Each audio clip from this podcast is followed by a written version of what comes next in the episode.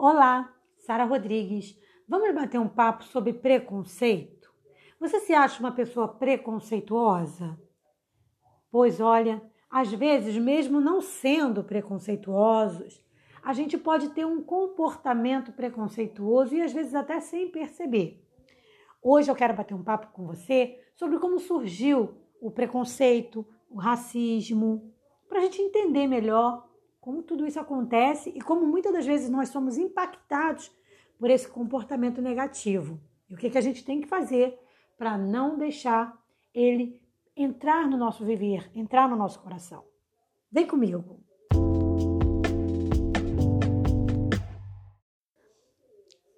Dentro de um sistema escravocrata, como que as coisas funcionavam? Você tinha ali os líderes, que eram aqueles que não sujavam suas lindas mãozinhas. Você tinha aqueles que ficavam no meio ali, intermediando ali, entre nem ser o líder, né? E nem ser totalmente escravo, ou pelo menos era o que eles achavam. Então você tinha ali os que eram os, os é, que executavam o que era mandado, e tinha propriamente os escravos, que era quem realmente levavam as chibatadas, caso não fossem fizessem o que não estava, fizessem o que não agradava, né? Caso fizessem o que não agradava. Se a gente parar para pensar, até pode parecer que a escravidão acabou, mas na verdade a gente só teve uma melhora. Mas muita coisa ainda é maquiada, porque se você olhar, ainda existe todo um sistema que trabalha e, inclusive, se favorece com a luta de classes. É, como seria isso hoje em dia? Seria os ricos, né, os poderosos, que são quem realmente comandam toda. que detém a maior parte desse grande bolo que a gente chama de, de dinheiro, né, de dinheiro que circula no mundo. Então você pega ali um um pouquinho de nada fica para um, um enorme número de pessoas e um montante enorme para um pequeno grupo de pessoas. E aí nesse meio tem aqueles ainda hoje que fazem o papel daqueles senhorios lá que achavam que não eram escravos, mas que eram, eram escravos também, porque eram escravos do sistema, embora fossem assalariados, embora não fossem, é, não recebessem as chibatadas, mas não pensavam por si mesmos, não tinham autonomia. E, e aí, hoje a gente tem também uma simbologia dos escravos que seriam quem? Os mais vulneráveis, os mais pobres, os mais sofridos. Por que, que eu falei que algumas pessoas se beneficiam dessa briga de classe? Porque quando você pega, por exemplo, uma classe média, uma classe que, que acha que está melhor do que aquele que está em, em situação mais vulnerável, mas na verdade ela não está, porque ela também é uma classe subjugada, manipulada.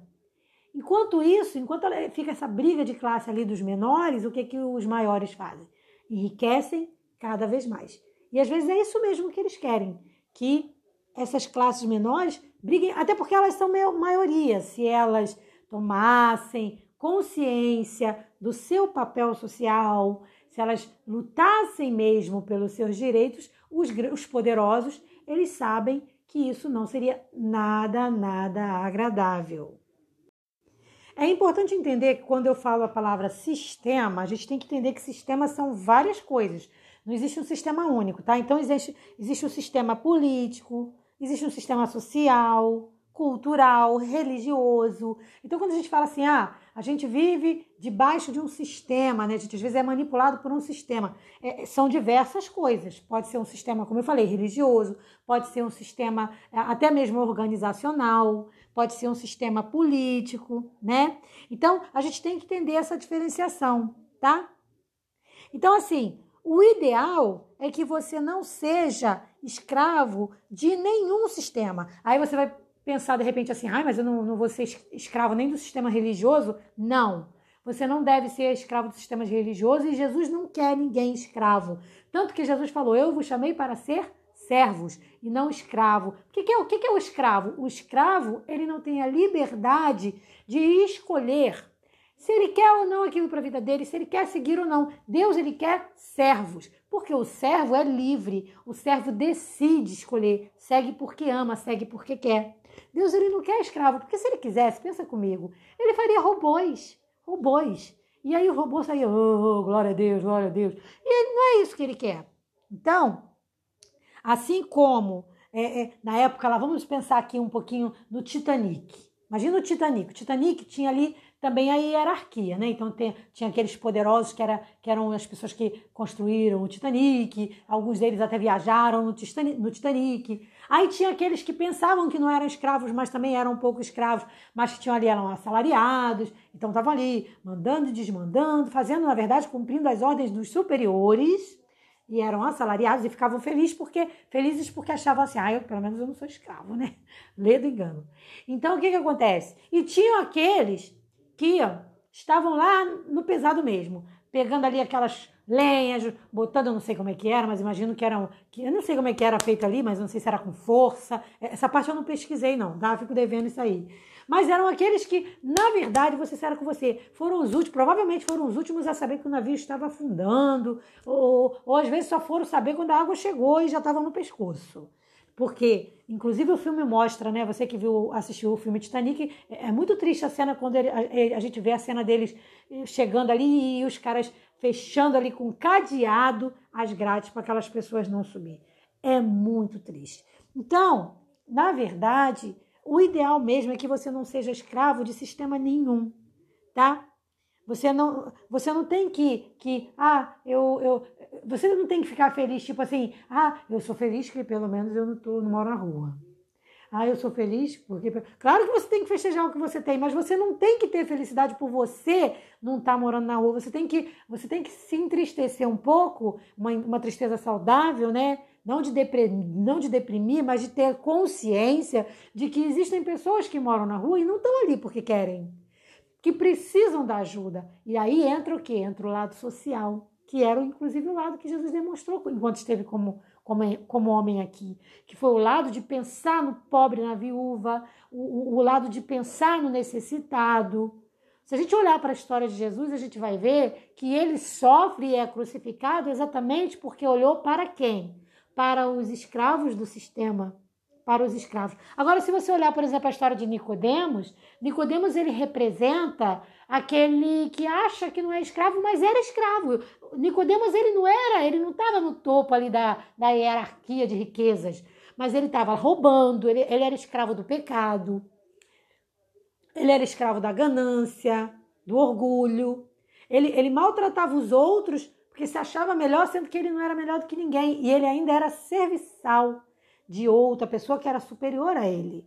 Então, quando ele tem esse encontro com Jesus, ele descobre o quanto ele era escravo. Então, tem muito escravo andando pensando que é livre.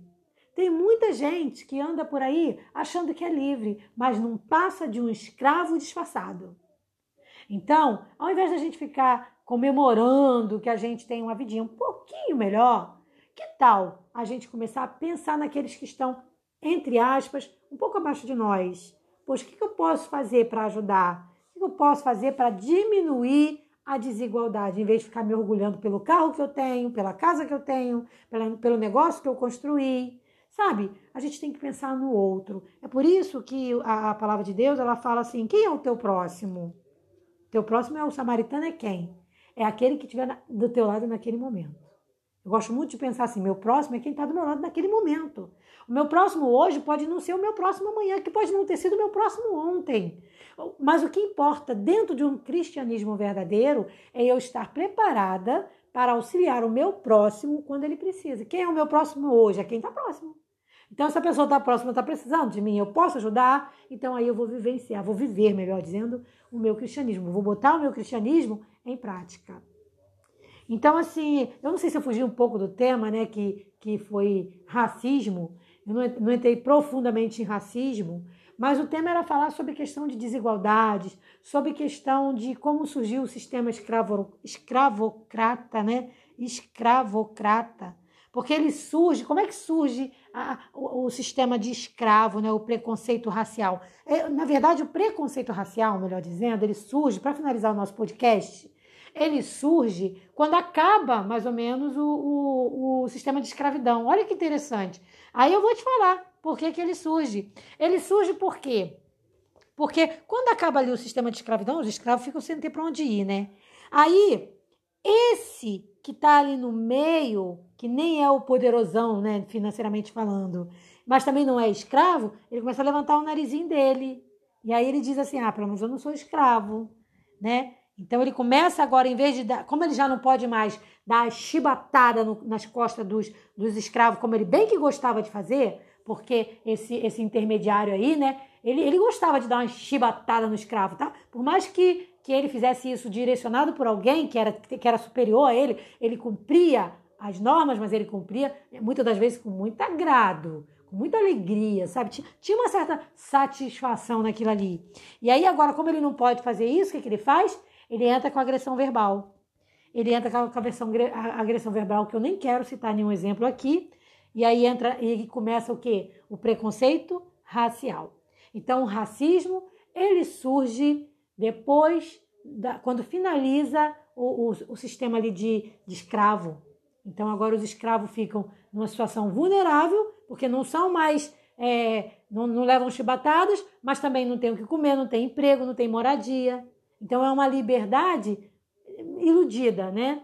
E aí, esse intermediário, o que, que ele faz? Em vez de ele ajudar, em vez de ele acolher, ele agora usa agressão verbal para é, é, se, se sentir melhor, se sentir superior ao outro. E a gente vê isso em vários ângulos na nossa sociedade, né? Você vai num, num shopping um pouquinho melhor, você já, já sente os, os narizinhos empinados, você já você vai num lugar que tem uns carrões. Eu já fui em igreja que tinha carrões que, que maltrataram uma pessoa porque ela entrou a pé. Então, assim, igrejas, olha que absurdo. Eu não sei onde essas igrejas, que céu é esse que essas igrejas estão buscando. Mas a gente tem que pensar que tudo, toda mudança começa por alguém. E que bom se essa mudança começar por mim, por você. Um forte abraço e até o nosso próximo podcast. Paz.